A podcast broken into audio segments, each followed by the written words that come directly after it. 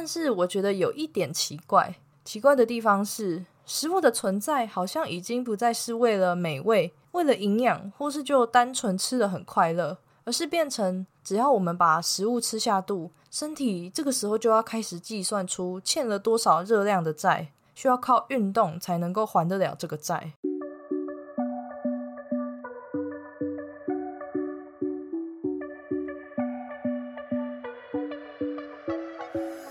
Hello，大家好，欢迎你回到贱女人的频道，我是这个频道的主持人卡罗。今天是第四十八集，今天要聊的主题是暴食行为。如果呢你是第一次收听这个频道，这是一个从贱女人的角度出发，并针对增肌减脂的心态面切入的频道。希望透过我的分享，可以让更多女孩了解训练和饮食是可以和生活平衡的。那么，你准备好和我一起成为贱女人了吗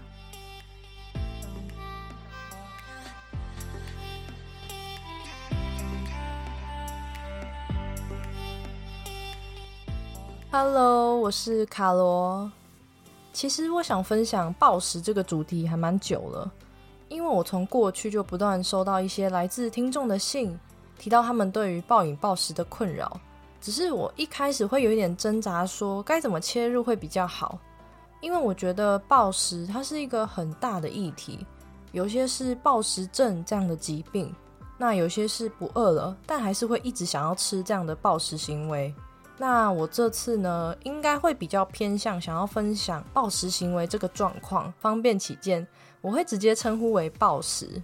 那我认为的暴食呢，是一种非我所愿、所大量进食的状态。每个人暴食的原因还有表现方式会不太一样。有些人可能是因为压力大，因为生活上发生了一些很难说出口的事，比如说职场上工作量太大。还有像是伴侣啊、家人、经济等等，这些都是很重要，但是在一时半刻之间都没有办法被解决的议题。那有些人可能是因为正在进行长时间的减脂，还有控制饮食，结果一个不小心吃掉太多的零食，然后隔天，照理来说体重本来就是会上升嘛。去量体重后，发现真的上升了一两公斤，就会开始崩溃，觉得努力都毁掉了。那前面所说的这些例子呢，有没有是你正在经历或是曾经发生过的状况呢？暴食大部分常常是因为想要控制不愉快的情绪，可能会让你的负面情绪暂时的化为乌有，像是前面所说的压力啊，还有焦虑，这个时候就会觉得似乎只有食物才是唯一可以陪伴自己的。也只有食物不会抛下自己，但是不得不说，这种解脱的感觉会非常的短暂。因此，在面对暴食的时候，我们应该怎么办呢？接下来呢，我想和你分享三个心法。第一个就是摆脱对于食物的限制。其实，对于食物的限制呢，我们又可以再进一步的拆解，拆解为碳水、脂肪、蛋白质这三大营养素，里面有没有是你以前或是一直到现在都不太敢吃的呢？油脂应该是我印象中比较早期被妖魔化的营养素。那我先分享我自己的经验好了。我在高中毕业的时候是第一次尝试减肥。那我那时候的想法就是千万不要吃油，因为我觉得吃油就是补油。因此，水煮餐可以说是被我视为最高的饮食标准。再来，你猜猜看是什么营养素被妖魔化了呢？我这边提示一下，从生酮饮食、减糖饮食的流行，应该就可以看出一些端倪。没有错，就是碳水。继水煮餐之后，我变得开始不太敢吃白饭，还有面食类的。无论是自己煮或是外面吃，都只有青菜啊、肉跟蛋。那时候我对于碳水的印象就是很容易变胖，但是具体也说不上来为什么。以上所分享的不吃碳水啊、不吃油，其实这些都是对于食物的限制。但是碳水真的比较胖吗？事实上呢，在热量平衡的状况下，碳水每公克提供的就是四大卡，也就是说，只要总热量是一样的，营养素的比例怎么样去做调整，其实都是没有关系的。那如果是害怕吃碳水让自己吃不饱的话，你也可以搭配蛋白质啊、脂肪还有纤维质，或是吃一些需要消化比较久的碳水化合物。因为如果胃需要同时消化纤维、脂肪还有蛋白质，那这样整体的消化过程还有时间就会变长，就不会因为自己吃不饱，然后想要再进食。因此，摆脱对于食物的限制，你就不会觉得有什么食物是不能吃的，让自己处在越不能吃，但是越想吃的状态。当什么食物都是可以吃的，你才能够认真的关照自己的身体，还有内心对于食物的欲望。那第二个心法就是。不要觉得自己不够自律，你可以回想一下，是不是在你过去生长的环境，像是家人会不会看到你正在吃东西，就说难怪你会这么胖，然后我这样是为你好等等，仿佛会造成这样的身材是来自于自己对于饮食不够自律，而所谓的自律，也可能只是他人对你的道德绑架而已。有一句很有名的话是这样说的：只要你有多自律，你就会有多自由。这句话，老实说，我在过去也是一直奉为圭臬的。但是在减脂的这条路上，真的要先自律，然后才会有自由吗？只要我的饮食再多控制一点，未来的日子就能够得到解放。希望你能够想想看，你觉得控制到什么样的结果会满意呢？是体脂十八，还是变成几公斤呢？第三个是把注意力回到自己身上。把注意力回到自己身上，你也可以说是有觉察、有意识都可以。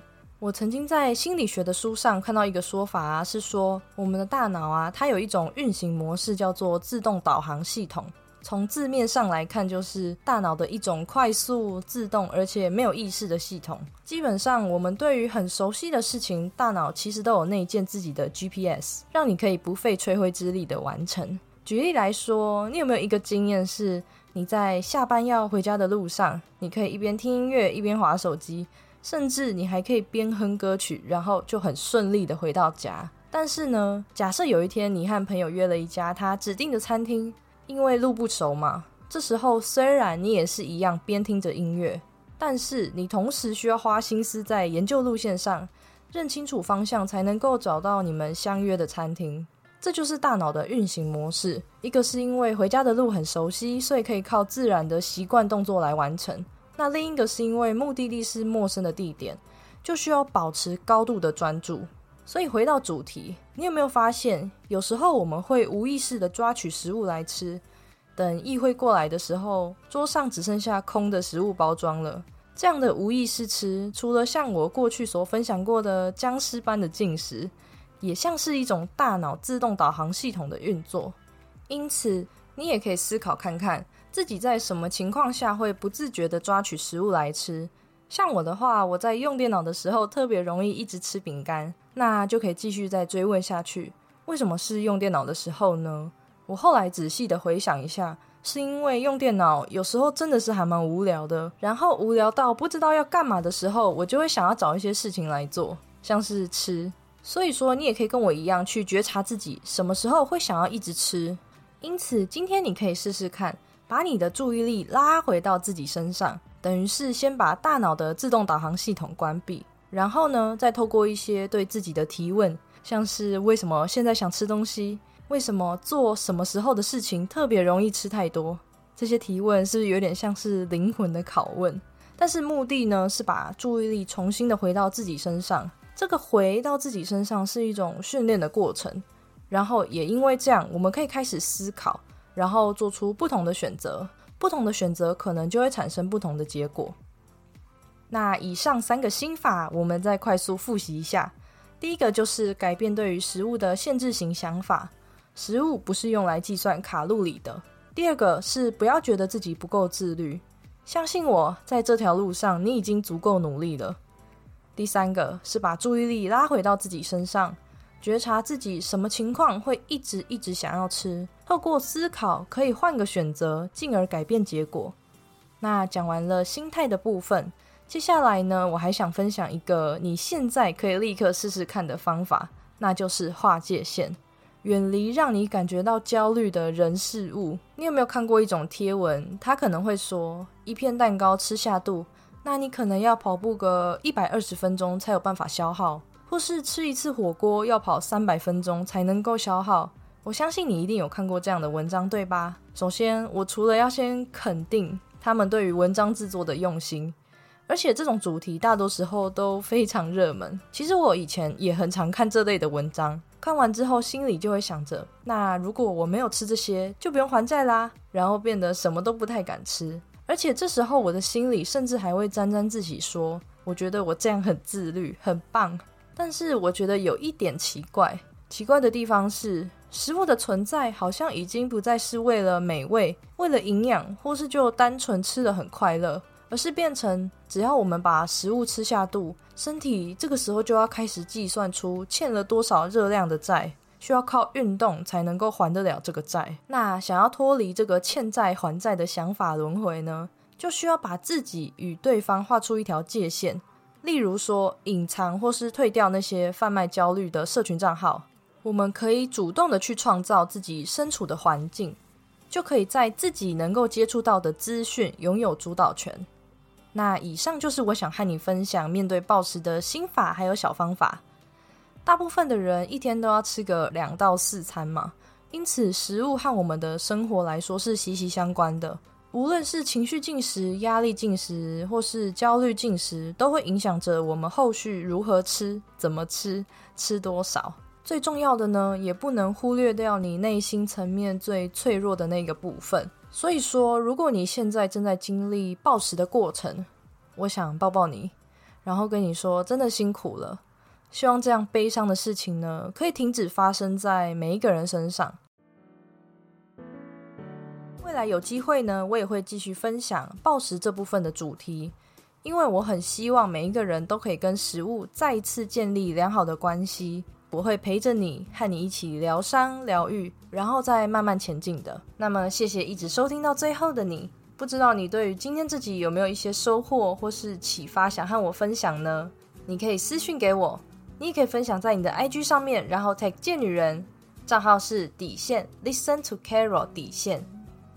如果你觉得今天这集对你来说有帮助的话，希望你能够花一点时间在 Apple Podcast 上面帮我打五颗星星，并且留言。这样除了可以让这个频道往排行榜前进，还能够让更多需要的人看见。如果说你有感受到这个频道用心制作的内容，我也很荣幸可以邀请你赞助贱女人。你可以在资讯栏上面找到网址，选择一次性的 Donate。透过你的行动支持，可以让我更有动力继续创作出更好的内容，然后让我陪你一起在训练以及饮食的路上越走越顺利吧。最后的最后，你一定要记得。You can be strong and sexy。那我们就下次再见喽。